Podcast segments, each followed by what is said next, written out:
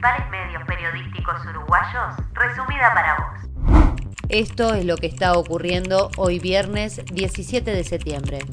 El Sunderland inglés, club en el que tiene acciones el senador Juan Sartori, busca desembarcar en el fútbol uruguayo. Está en conversaciones con rentistas, aunque hasta el momento las negociaciones no han llegado a buen puerto. Luis Lacalle Pou anunció que se busca un asociado privado para el Portland de ANCAP. El presidente aseguró que esto permitirá que la empresa pública siga compitiendo de ganancias y deje de costarle a los uruguayos los millones de dólares que les cuesta. Gonzalo Sibila lanzó su precandidatura a la presidencia del Frente Amplio y dijo que quiere sumar a la diversidad y al debate. Cree que tiene que haber un Frente Amplio sin vacilaciones para enfrentar el proyecto antipopular que lleva adelante el gobierno, audaz y participativo.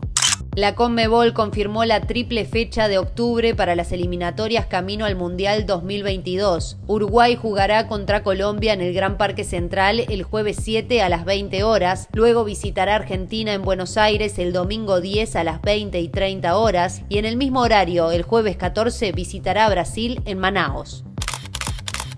Hasta aquí las noticias de Uruguay al día. Seguí nuestro podcast y no te pierdas la actualización de cada mediodía. Para este informe se citó información de Telemundo, ESPN y La Diaria.